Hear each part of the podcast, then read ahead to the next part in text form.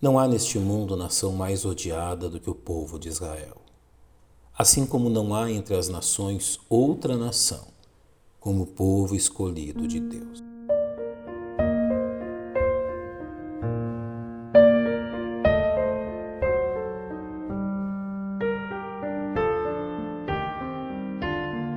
O Salmo 83 e a reação de Deus às ameaças dos inimigos de Israel.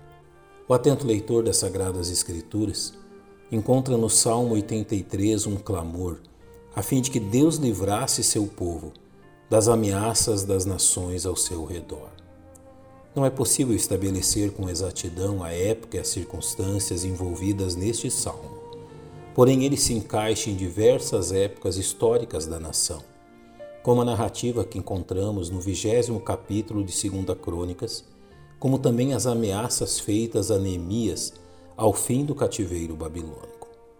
É, porém, fato maravilhoso que este salmo se encaixe também de forma sobrenatural, a um fato ocorrido séculos após seu registro, a conhecida Guerra dos Seis Dias, travada pelas nações árabes contra Israel no ano de 1967, quando diversas nações árabes se uniram a fim de destruir completamente a nação de Deus.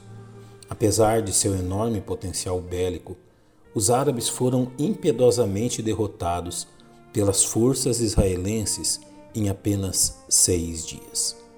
Independente do período retratado pelo salmista, o Senhor tem exaltado seu nome, mesmo em meio a tais fatos, para que saibam que tu, cujo nome é Senhor, és o Altíssimo sobre toda a terra. O salmista inicia seu cântico por meio de um comovente apelo.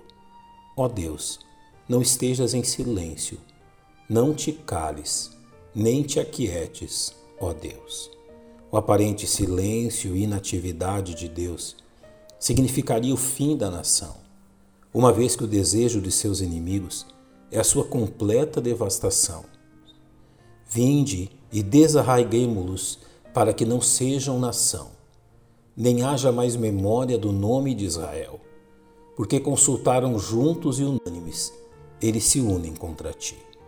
É difícil identificar com exatidão as nações citadas pelo salmista, porém é possível associá-los como descendentes de Ismael, as tendas de Edom e dos ismaelitas, de Moabe e dos agarenos, de Gebal e de Amon, e de Amaleque, a Filistia, com os moradores de Tiro.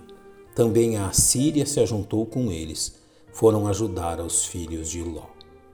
Independente do período histórico representado nesta narrativa, a nação de Israel estaria em imensa desvantagem, sendo atacada simultaneamente por tantos povos.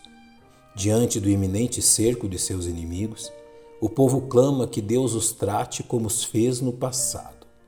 Faze-lhes como os midianitas, como a Cícera, como a Jabim na ribeira de Quizon. Faze aos seus nobres como a Oreb e como a Zeeb, e a todos os seus príncipes, como a Zebá e como a Salmuna, que disseram: Tomemos para nós as casas de Deus em possessão. O salmista pede que seus inimigos sejam varridos como a palha, devorados pelo fogo como um bosque em chamas, perseguidos e aterrorizados por uma tempestade destruidora, que sejam envergonhados por terem demonstrado tamanha audácia contra o Senhor, mas que tal ignomínio os leve a arrepender-se de seus atos, buscando o Senhor. Encham-se de vergonha suas faces, para que busquem o teu nome, Senhor. O salmista chega ao fim de seu cântico, contrastando o que acabara de dizer e demonstrando que o fim destas nações seria serem aniquiladas para sempre, como resultado de sua rebeldia confundam-se e assombrem-se perpetuamente, envergonhem-se e pereçam.